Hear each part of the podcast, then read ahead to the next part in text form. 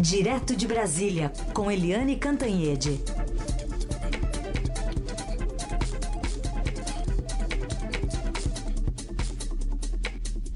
Oi, Eliane, bom dia. Bom dia, Raíssen Carolina ouvintes. Bom dia, Eliane. Vamos falar então primeiro sobre o ministro da Educação, Abraão Weintraub. Durante essa semana ele foi lá na Câmara, falou sobre plantação de maconha em universidades, enfim. E tem uma reportagem importante também aqui no Estadão sobre uma possibilidade dele deixar a pasta em 2020. Tem aí a apuração da Renata Cafardo aqui do Estadão, dizendo que a principal assessora dele pediu exoneração nesta quinta-feira, ele vai sair de férias e pode ser que ele nem volte. É, mas ele ainda é um personagem bastante importante, né? É, entre os ministros é, do, do, governo Bolsonaro, também pela atuação sempre muito incisiva, né? Uma pessoa que aparentemente tem simpatia do governo.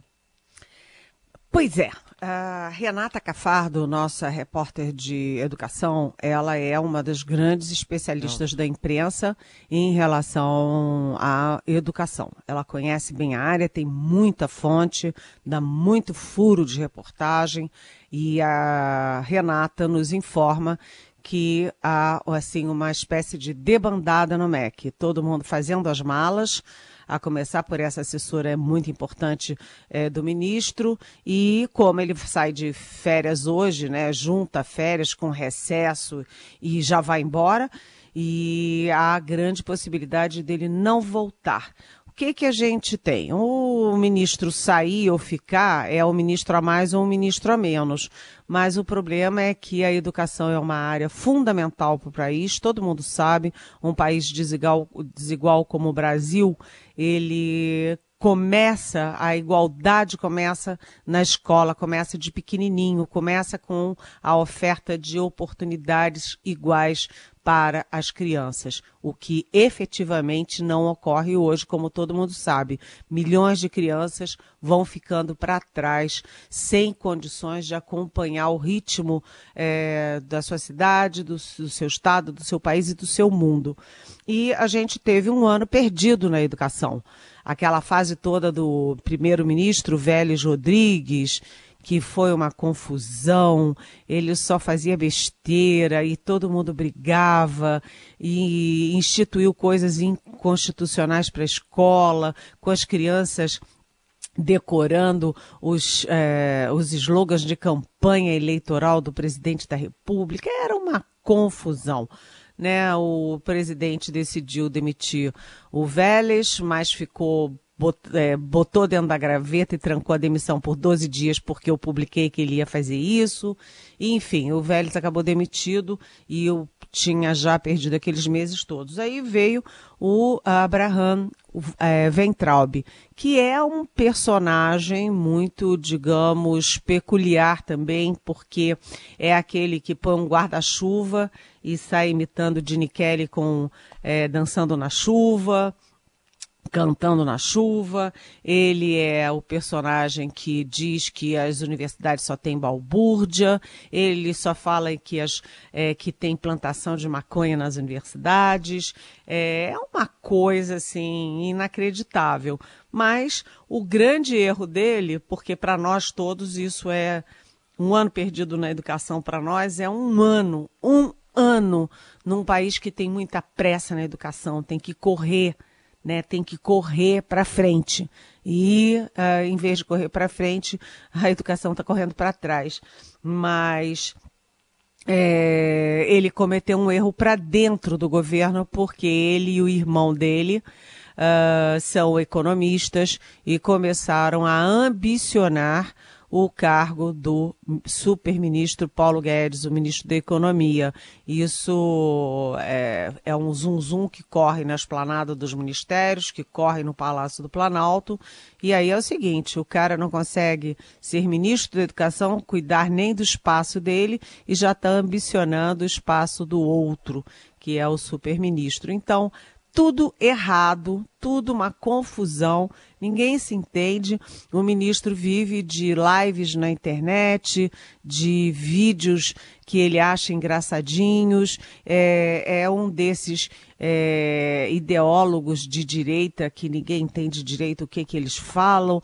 É uma confusão e a educação precisa de administração, seriedade, foco, planejamento e o MEC não mostra ter nada disso. Então o ministro sai e tem muita gente dizendo que ele sai de férias, não volta e que, aliás, ele já sai tarde. Né? Vamos ver se como evolui, mas a Renata Cafardo é uma ótima jornalista e muito bem informada. Ah, aliás, Oi. tem o seguinte: hum, hum. tem uma dica que eu recebi ontem, a uma hora da manhã, de que é, é uma dica, não me deu tempo ainda de confirmar, mas de que é, hoje o, vai um caminhão de mudança para o MEC para fechar a TV Escola que a informação de ontem, que pegou todo mundo de surpresa, é que o governo decidiu acabar com a TV Escola e que vai, é, inclusive, fechar as salas dedicadas à TV Escola lá no MEC. E a TV Escola, que foi criada em 1998, tem uma baita é, trajetória, né, tem informações importantes para as escolas do país inteiro, um país continental como esse, mas a informação que me veio e que eu repito, não confirmei, é de que a TV Escola está sendo fechada hoje. Vamos TV, conferir. TV Escola que nessa semana a gente falou aqui sobre a transmissão de um, de um documentário meio que revisionismo um, é, histórico, revisionismo, né? né? Revisiona a história do Brasil, enfim, que tem um dos entrevistados, o próprio Olavo de Carvalho. Pois é, é que já causou um furor né? Porque eles estão jogando os nossos livros de história fora, estão é, desconsiderando os nossos historiadores como desconsideraram os pesquisadores, como desconsideraram o presidente do INPE, o presidente do ICMBio, é, a, o todos os presidentes da área de cultura, Funarte, Ancine, etc. Ou seja, ambientalista não serve para nada, o pessoal de direitos humanos não serve para nada, os, universidades não servem para nada. É, e uh, a gente tem agora que os historiadores também não servem para nada. E isso é complicado porque eles vão querer mudar a história, vão querer é, fazer um grupinho e dizer que tudo que a gente aprendeu de história está errado. Os, a trilogia do Lira Neto sobre Getúlio Vargas, que eu adoro, aliás, recomendo, um baita de um livro, é, também tem que ir para o lixo, porque eles é que sabem quem foram os personagens, qual é a verdadeira história. Eles talvez chamem aquele Sérgio Camargo Nascimento, né, o presidente afastado da Fundação Palmares, para escrever como é que foi a história da escravidão e mostrar como a escravidão foi ótima para os negros brasileiros. Talvez seja isso, né? Não. Helene, você citou aí os ambientalistas, né? outro ministério que está esvaziado, até com cargos que não são ocupados, é o do meio ambiente, e o ministro Ricardo Salles também é um que sofre muita pressão, né, Helene? É uma coisa incrível, né? Porque o Ricardo Salles é advogado de São Paulo, é, ele é muito prestigiado pelo presidente Bolsonaro, abre a porta, põe a mão na maçadena e, maçaneta e entra no gabinete. É, ele tem aprovação de setores de construção civil, construção leve, construção pesada, etc. É, mas o Ricardo Salles é outro ministro curioso, porque vamos ver assim algumas coisas. Primeiro, a reportagem do André Borges do Estadão é, mostrou para gente que tem pelo menos 25 cargos de grande importância que estão vazios numa área central como o meio ambiente, em que esse ano ganhou manchetes pelo mundo afora pelo desmatamento e pelas queimadas. Você tem 25 cargos vagos. É estranho isso, né? Além disso, ele trocou grandes especialistas da área de meio ambiente e botou um monte de é, oficial do Exército da Reserva. Exército Marinha Aeronáutica, mas principalmente Exército. E, além de tudo isso, ele consegue se desdizer, né? Porque ele disse que não queria, não fazia a menor questão dessas esmolas, até o presidente da República usou a expressão esmola de Alemanha, Dinamarca, Noruega, Suécia, etc., para o meio ambiente aqui no Brasil para combater queimadas, para preservar a Amazônia, e agora ele foi bater de pires na mão, dizendo que quer sim dinheiro das potências para ajudar a, a Amazônia. Ou seja, ele dizia que não queria, agora quer. E, enquanto isso, as potências estão fazendo acordos diretos com os governadores dos uh, estados da Amazônia. Mas, além de tudo isso que eu falei, que eu já estou falando há meia hora de Ricardo Salles, você tem um outro probleminha, é que ele tem problemas com o Ministério Público de São Paulo. É, ele já, o Ministério, a Justiça, é, não foi nem o Ministério Público, a Justiça já tinha quebrado o sigilo bancário e fiscal, é, por suspeita de improbidade administrativa do ministro quando ele era secretário de Meio Ambiente de São Paulo, é, porque o patrimônio dele cresceu 608% de 2012 a 2018. 608% na declaração é, à Justiça Eleitoral. Passou de 1,4 milhão para 8,8 milhões e ele tem que explicar como é que foi esse salto espetacular, né? E agora também surge a informação de que o Ministério Público de São Paulo está investigando o ministro por tráfico de influência e suspeita de falsificação de documento, é, inclusive de é, pressão sobre policiais, peritos, etc., até juízes, para favorecer uma construtora ou algumas construtoras em São Paulo. Ou seja, o ministro está todo bichado, né, gente? Muito bem. A gente volta a conversar já já com a Eliane Cantanhede, até porque, se bem que eu acho que, Eliane, eu vou, eu vou atrasar um pouquinho o break, só para você responder essa pergunta do Renan Rodrigues, porque tem a ver é, com essa questão do meio ambiente, você falou aí do Ricardo Salles. A pergunta dele é: o Bolsonaro chamou a Greta de pirralha. Agora o Trump disse que ela deveria ir ao cinema em vez de ir a protestos. Como é que você acha é, ou analisa tudo isso, Eliane? O Renan pergunta aqui de São Paulo. Eu acho que as pessoas deviam se dar o respeito, né? Porque o presidente da maior potência do mundo, Donald Trump, e o presidente da potência regional aqui da América do Sul, Jair Bolsonaro, ficarem batendo boca com a Greta. É, por que, que a Greta, uma menina de 16 anos, ameaça tanto esses homens poderosos, né? Eu acho que tem um lado psicológico nessa história, porque o que, que a Greta tem? Ela tem armas na mão, ela tem uma bomba na mão, ela está articulando alguma, alguma surpresa nuclear. Né? Qual é a ameaça dela? A Greta é uma menina, põe umas trancinhas, vai a todos os encontros referentes ao meio ambiente, não anda de avião, é, e faz proselitismo a favor da defesa do meio ambiente e do planeta.